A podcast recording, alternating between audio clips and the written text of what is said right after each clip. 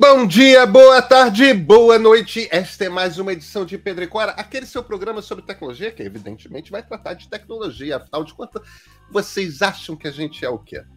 Pedro e Cora, toda terça-feira, toda quinta-feira, na sua plataforma favorita de podcasts ou então no YouTube do meio.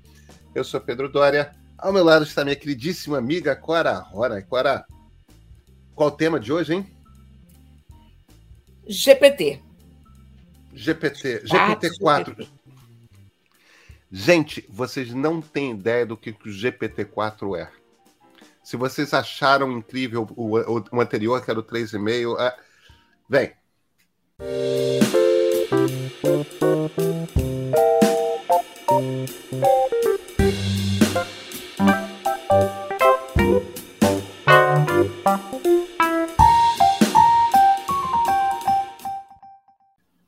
Agora, Juanay, chegou a hora, né? Vamos nos aposentar. Chat GPT-4 fechou a caixa, acabou, né? Não é isso? Pior é que é, viu? Não, é não. Mas estamos caminhando a passos cada vez mais largos nessa direção. Você que você. Eu, eu não acompanhei, Cora. Você acompanhou mais mais a miúde o lançamento do GPT-4. GPT-3 foi lançado em novembro para dezembro, né? Última semana de novembro, é, primeira semana gente, de dezembro. A gente estava, a gente estava no Mas, GPT 3,5, né? Isso, a gente estava no 3,5 já, que foi que estava público, e agora, março, eles puseram no ar GPT-4, por enquanto fechado só para assinantes, nas próximas semanas vai abrir para público. É muito diferente o GPT-4 do GPT-3? Olha, eu ainda não usei o GPT-4. O GPT-4 foi lançado terça-feira. E eu estava enrolada com tanta coisa aqui que eu não não mergulhei nele ainda. Mas eu vi a live de de lançamento, e eu li muitas coisas sobre o lançamento, e eu estou chocada, eu estou verdadeiramente chocada com o que está acontecendo ali. Eu, nesse tempo, nessas semanas que a gente ficou sem falar sobre o chat GPT, o que duas semanas que não falamos no chat GPT. Enfim, nessas poucas semanas eu usei muito ele para várias coisas, porque a gente fica tentando daquela coisa falhada que eu te falei de tentar fazer ele fazer os recibos do jornal, uh, pedir para ele fabricar uma bomba, instruções para fazer bomba caseira, ele se, se recusou a me me dar essa, essa, essa saída. Toda vez que você. Ele foi se aperfeiçoando muito ao longo do tempo, mesmo esse, eu acho que mesmo esse 3,5, eles foram apertando os parafusos, porque eu comecei a achar que ele estava tendo menos alucinações, que é como é a palavra que as pessoas descobriram para para avisar, né, que olha, isso aqui ele não, não sabe fazer, então isso foi uma alucinação do chat GPT3. Do chat GPT3, não, desculpa, do chat GPT. Olha, esse nome Daqui a 10 anos ainda vou estar tropeçando nesse nome. Mas, enfim, mas se chama alucinação. Nós já temos uma. Lembra quando eu pedi para ele dizer quem eu era? E ele disse que eu era uma artista brasileira que faleceu em 1955. Lembro, lembro. eu escrevia lembro. crítica de arte e tal. Bom. Então, isso era uma alucinação típica. O que eu me dei conta com o Chat GPT nessa versão 3,5, é que ele não é inteiramente de confiança, ou não era. Quer dizer, eu, ele tinha resultados muito bons, cada, cada vez melhores, quando você pedia para escrever alguma coisa, por exemplo, ou resumir um texto. Mas eu não usaria um texto do chat GPT sem passar por mim, sem conferir tudo e sem conferir no Google os detalhes do que ele estava falando.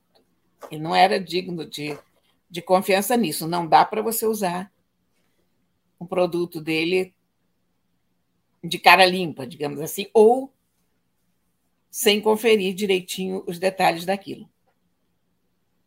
Mas o chat GPT-4 agora ele está muitíssimo mais confiável. Está, segundo o pessoal que testou e, e que está trabalhando com ele, ele está 80% mais confiável. Eu não sei como você calcula essa, essa percentagem, está 80% mais confiável, mas, enfim, está bastante mais confiável, mesmo que a gente não leve esse 80%. Então, isso parece até uma afirmação do chat GPT, né? Porque ele, ele tem essa. Agora, está ficando uma ferramenta interessantíssima, né? É. Ele, ó, o talento de programação dele já é fenomenal. Essa, essa live teve duas coisas que eu achei absolutamente sensacionais. Hum. Ele fazendo, escrevendo código. Quer dizer, programando, né? Programando. E programando uma coisa de 10 mil, 15 mil linhas. E ele fazendo um website. E esse website foi a coisa mais punk que você pode imaginar, porque foi assim o rapaz que estava apresentando, que é um dos desenvolvedores, não sei exatamente qual deles, não me lembro o nome, ele desenhou no, num caderninho, numa folha, ele desenhou o que, que ele queria como website. Meu ele website. Desenhou a página. Ele é, desenhou, mas assim, não era um bom desenho, escrito à mão de qualquer jeito. O meu site, meu site de piadas, uh, você põe uma pergunta, é aquele tipo, por que, que precisa de, sei lá, quatro engenheiros para trocar uma lâmpada, ou de um psicanalista para trocar uma lâmpada, e aí você aperta o botão e ele te dá a resposta. Ele mostrou aquele desenho. O chat fez um website funcionando, com botõezinhos que você apertava e funcionavam. É incrível, né? O... Em poucos minutos. Muito poucos. Eu nunca vi nada parecido. Ponto. Nem em tecnologia, nem fora da tecnologia, esquece. Eles puseram o ChatGPT-4 para fazer provas típicas americanas, né? Puseram, estou aqui com os dados, o LSAT, que é uma prova super importante, que é a prova para você entrar na, na, na, escola de direito nos Estados Unidos, tirou 88%. O, o Bar Exam, que é a prova, que seria o equivalente à prova da Ordem dos Advogados do Brasil, né? Você. Elas são estaduais, os Bar Exams nos Estados Unidos, não basta ter um diploma de direito para você ser advogado. Para você poder ser advogado, você tem que passar no bar exam para ter a licença. Tira 90%, cara. Quer dizer, é, é, e, e, essa é uma prova que milhares de pessoas são reprovadas todos os anos, tendo feito escola de direito. Tendo sido aprovadas por uma escola de direito, não são aprovadas no, no, no bar exam. Quer dizer, é, é, esse troço de fato deu um salto que é meio Olha, Biologia foi né? 98. É incrível. É incrível. Sabe, eu acho que as grandes áreas perigosas ou questionáveis ainda são as áreas de ciências humanas, exatamente. Uhum. Que é onde você precisa de uma que não se chamam ciências humanas à toa, né?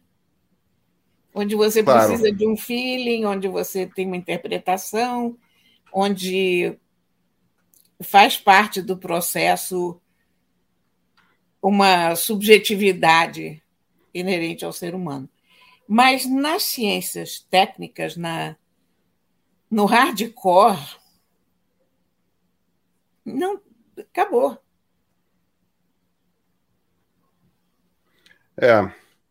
A principal diferença que eles estão apontando do GPT-4 para o GPT-3,5, que era o que a gente estava usando, é no, no, tipo de input que você dá. Querendo dizer, ele. O chat GPT que a gente usava, a gente só podia botar texto. Agora você pode botar imagem. Você deu esse exemplo que é muito bom, que é que é o do cara que faz um croquis, né? Uma boneca de é, esse é um termo engraçado, né? Boneca é um termo que a gente usa no Rio de Janeiro para para o modelo de como que um jornal novo, uma revista nova vai ser. Eu acho em São Paulo eles chamam de boneco. Não, em ah, São é? Paulo eles chamam de boneco. No masculino, boneco, é? é? É, a gente chama de boneca, em São Paulo é boneco. Essa coisa de eu ter trabalhado em redação carioca e em relação, redação paulistana, eu, eu, eu conheço as, nuances de diferença de vocabulário. E eu fiz reforma gráfica do Estadão e refiz reforma gráfica do Globo, né? Então tem essas. Eu nunca eu... soube disso, ó. Ah, e quando eu comecei a falar de.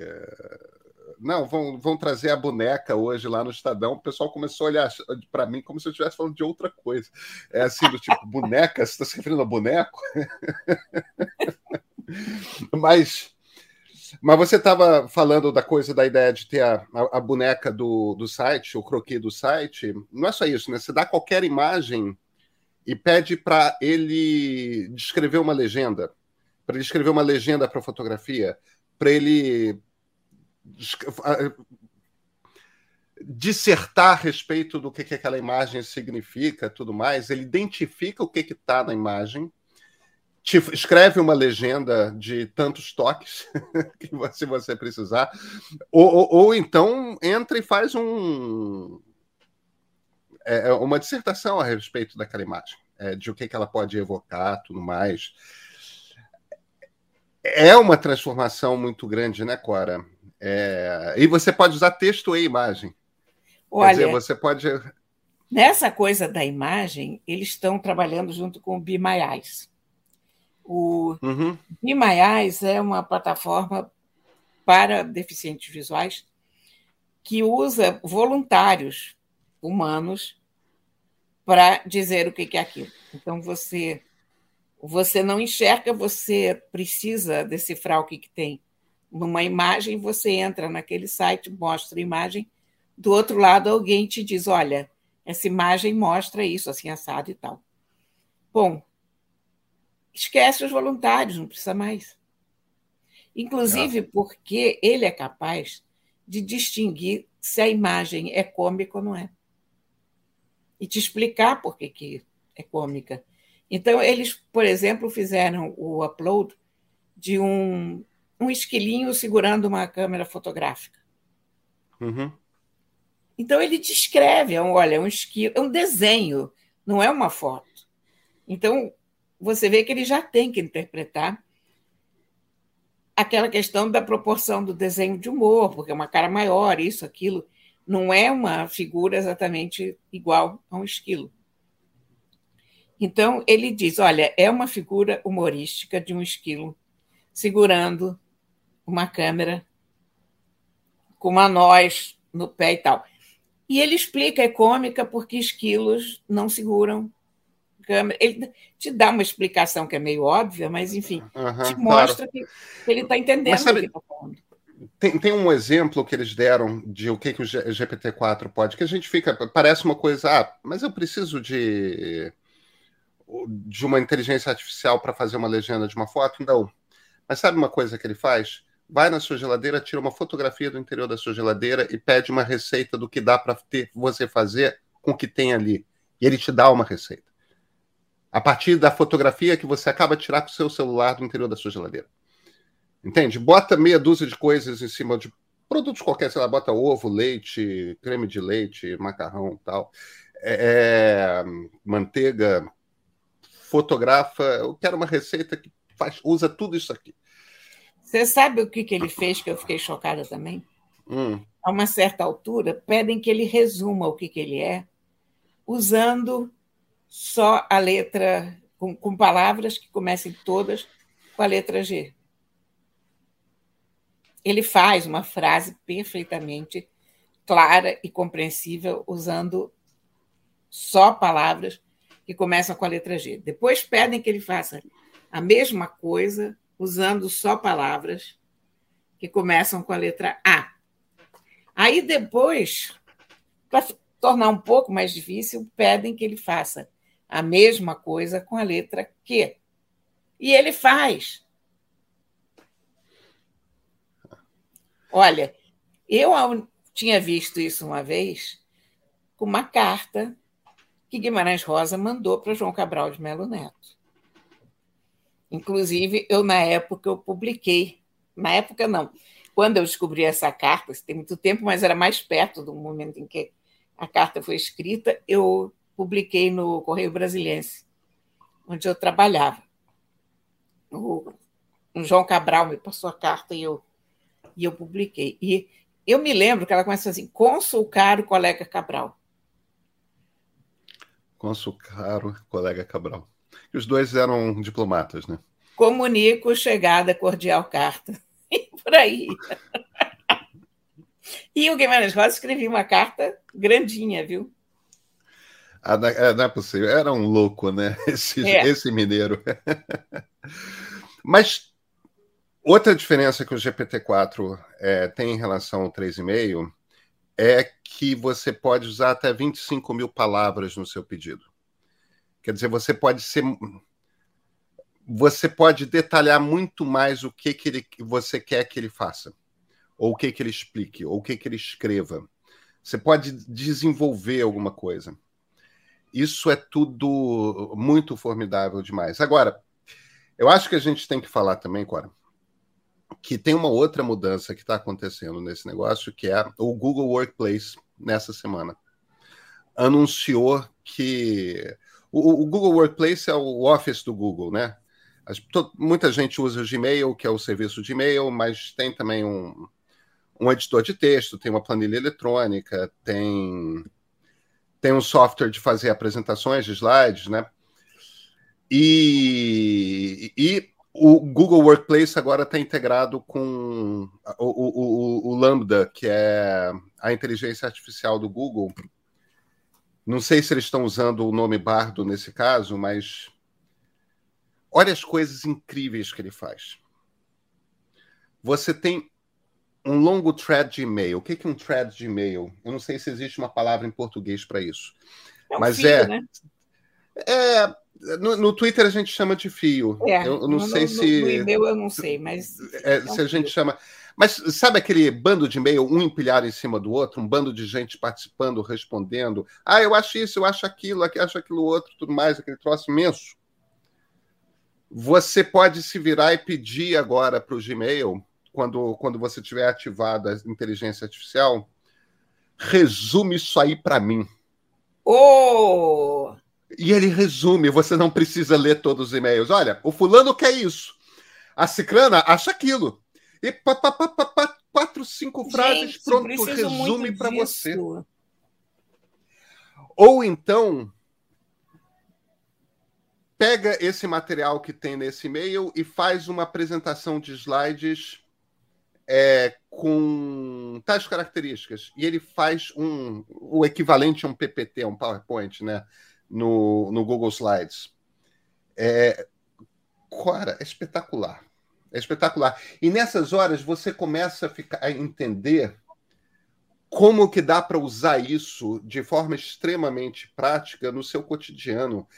Quem é que não quer um um, um, software de e-mail que resume para você aquela conversa atrapalhada. Tem alguns grupos de WhatsApp que eu gosto muito. E que, no entanto, às vezes eu entro e tem 100 mensagens. É, eu fico assim, é, ah, meu Deus. É um problema comum. Usar um troço desses, ainda não tem no WhatsApp, mas usar um troço desses, vem cá, resume para mim aí. Ai, que legal. O que mais o Gmail faz? Depois de você ter visto todas as respostas, Olha, escreve um e-mail formal, ou escreve um e-mail informal, ou escreve um e-mail com tais características, dizendo que eu concordo. e ele escreve lá dois parágrafozinhos. Ó, tipo, você gastou um tempo lendo aquilo, tudo mais tal. Eu, eu, imagino que daqui a pouco as pessoas só vão estar se comunicando, ninguém vai tá, todo mundo vai estar lendo três linhas, mas mandando um para o outro 20 pois é. parágrafos, é. entende? Você sabe que de um tempo para cá eu comecei a observar na minha mailbox que ele sugere palavras. Isso ele já faz algum tempo é, e-mail. Pois é, aquela, aquela resposta simples. Uh, vai em frente, é, nunca vai em frente, não é nunca tão contraído, mas assim, concordo, discordo, muito Isso. obrigado, enfim. O trivial simples. E eu me pego pensando, bom, então o meu Gmail responde para alguém, vai em frente, o outro Gmail está lá, dá a resposta dele, não precisa mais da gente. Vão ficar essas máquinas conversando entre si e tocando e-mail. De vez em quando a gente chega lá e pergunta: resolvido o problema? Sei lá. É, essas, essas tecnologias. Eu acho que tem uma última coisa aqui que, gente, que é importante a gente mencionar, que é percebe esse negócio. Na virada de novembro para dezembro, saiu e, e foi tornado público o GPT 3.5, que a gente estava usando. O GPT 4 saiu agora em meados de março. Saiu anteontem. É, meados de março, dia 13. Cora, vem cá. O GPT-5 é para quando? É para agosto, setembro? Com, com que velocidade esse negócio se desenvolve? Com que velocidade. É... Tá indo muito rápido. Está indo muito ele, rápido. Mas ele vai ficar cada vez mais rápido porque a capacidade de se desenvolver está embutida nele mesmo. É você diz, você diz para ele aquele negócio que todo mundo gosta de dizer no Twitter, melhore. E você diz para o chat GPT, melhore, e ele melhora. Sabe? É, que é uma das coisas mais odiosas para dizer alguém, é. alguém no Twitter, né? Você quer é. que alguém fique irritado. É... Tem as palavras assim que são feitas para irritar. Aceite. Melhor. Aceita que dói menos. É. Aliás, é, Clara. Você sabe que eu não vou ao Twitter há meses. A minha qualidade há de meses. vida melhorou muito.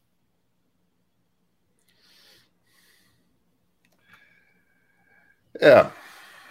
Posso eu, eu acredito. A Marilis fez a mesma. Não, Marilis foi mais tomei... radical do que eu. É, ela pagou a conta. Eu mantive a conta. Está lá. Eventualmente eu entro para ver as notícias, mas that's all, folks. Mas, Clara, eu vou te falar uma coisa. Eu tenho ido menos também. Eu tenho ido menos também. Pois é. é... Ossos do ofício, estou cansado. E eu acho é... que ele está perdendo a relevância, sabe? Não é porque eu saí que eu percebo isso. É porque ele não me faz falta. É, o pessoal do Verge publicou um artigo no início da semana defendendo defendendo isso. Que, ó, o Twitter está começando a dar os primeiros sinais de Tumblr. O, o, Tumblr foi uma plataforma muito importante. Eles dão um exemplo de duas plataformas. É, uma é aquela My Journal. Você lembra que era uma plataforma de blogs? Lembro. E, e, e, a outra, o, o Tumblr. Tumblr era uma plataforma, uma rede social. Não sei se dá para classificar o Tumblr como uma rede social, era uma espécie de blog de imagens, né? Que as pessoas tinham. Cada pessoa tinha um, Tumblr que era um Tumblr de imagens. Antes do Pinterest, eu acho, talvez. É, é com menos organização do que o Pinterest, é. né? É, eu tinha um Tumblr de estantes. É, hoje as minhas estantes eu publico no, no stories do Twitter. Eu adoro retrato de estante, então fico publicando. Eu também. É, e, e, eu tinha um Tumblr de estantes e, e, e, hoje eu faço isso no Instagram. Mas o, o, o, qual, é o, qual é a tese da turma do, do Verge? o, o Live Journal, o grande sucesso, o nicho que o Live Journal encontrou foi foi aquela coisa de fanfic, né? Ficção de fãs. Então tinha Harry Potter, tinha Jornada nas Estrelas, tinha é, Senhor dos Anéis, tinha essas coisas que geek gosta, e as pessoas ficavam escrevendo histórias com os personagens. Tinham alguns autores melhores, alguns autores piores.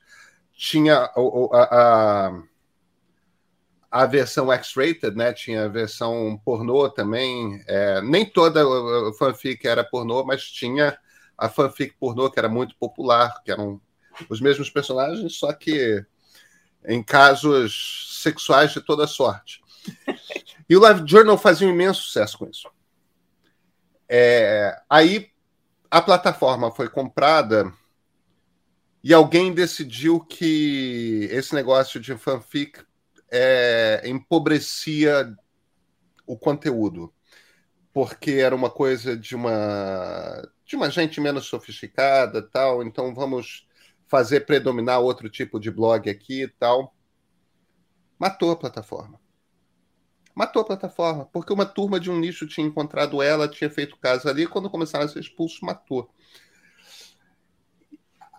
O Tumblr foi um ataque quando foi comprado justamente a, a fotografias nem, nem de sexo explícito, não, mas de, de gente sem roupa, tudo mais, tal. A nudez, tinha muita nudez no Tumblr. Agora, não era só isso que tinha no Tumblr. você só encontrava isso no Tumblr se você procurasse. No meu Tumblr você encontrava foto distante. e vestidas com muito livro.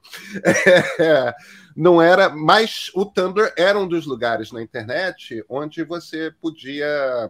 É, tinha esse espaço para as coisas mais eróticas e tal. E aí o Rudolph Murdoch, o Rupert Murdoch comprou o, o, o Tumblr e eles começaram a tirar. Aí depois eles devolveram, mas teve ali uma coisa de uma quebra de confiança de parte da comunidade que as pessoas. O, o argumento em essência que o pessoal do Verge faz é o seguinte: é um tênue equilíbrio que existe em qualquer comunidade que você cria na internet nichos se formam, grupos se formam, e se você começa a perder alguns desses grupos, você mata as plataformas. Compradores que não entendem a natureza da plataforma matam plataformas, e o argumento que eles fazem é que o Elon Musk não compreende a natureza do Twitter. Ele gostaria que o Twitter fosse outra coisa do que ele de fato é. Só que se você luta contra a natureza do tipo de comunidade que se, encontrou, se formou lá, é, e você começa a perder aquelas comunidades, então tem muito acadêmico no Twitter, tem muito jornalista no Twitter, tem muito. Tem um determinado tipo de equilíbrio que foi se formando ao longo do tempo de quem tinha o cheque azul e quem não tinha, tudo muito mais. político. Muito político tal. Quando você começa a mexer nessas comunidades e na maneira como essas comunidades se organizam, você mata essas plataformas. Só que você não mata de um dia para o outro. Você mata ao longo de muitos meses. E segundo esse cara, o Twitter já está começando a morrer. Eu, eu, eu, eu acho que a descrição que ele faz é, tá toda correta a respeito do Live Journal e do, do, do Twitter, e desculpa, do Tumblr, eu não sei se eu estou convencido de que isso de fato está acontecendo no Twitter. Agora, que tem muita gente especialista em determinados. É, em determinados temas acadêmicos tudo mais, e que trazia determinados tipos de assunto com mais rigor para o Twitter. Muita gente assim saiu, isso é verdade. É, se isso vai matar de fato o Twitter, eu não sei. É... Agora, eu percebo no meu próprio comportamento que eu já não vou todo dia, tá? E eu tinha o TweetDeck aberto numa aba. Não era que eu fosse todo dia o Twitter. O TweetDeck estava sempre aberto numa aba do meu browser e de tempos em tempos, tipo, entre, uma, entre um texto e outro, eu dava uma passada lá para ver o que, que tinha de novo. Eu não faço mais isso. E mesmo quando eu visito mais de uma vez, eu estou publicando dois, três tweets por semana. Olha, eu acho que eu acho não, eu concordo inteiramente com essa visão. Eu acho que ele está perdendo a relevância. E uma vez que você entra nesse num, num, num caminho desses, você não tem muito volta, não. Porque a questão é que o Twitter sempre foi muito hostil ao usuário. E quem consegue sair se sente muito aliviado de ter saído. A vida fora é. do Twitter é muito melhor. É. Cora, a gente a gente se vê na segunda-feira? Na terça, se, né? Olha, se não sair a versão 5, 6 e 7 do chat GPT até lá, e os nossos ouvintes e o nosso público não encontrar aqui duas versões do chat GP3 conversando entre si. Porque com a velocidade que esse troço melhora, a gente pode. É sempre uma possibilidade. É. Bem, Cora, se não for para isso, a gente se encontra no Bar Lagoa, tá? Tá ótimo. Tá bom? Então, então até terça-feira. Olha, o filé milanesa de lá, o chat GP3 nunca vai substituir. Ah, aquilo é espetacular. Com batata né? com maionese. É muito uhum. bom. Concordo. Ao Bar Lagoa.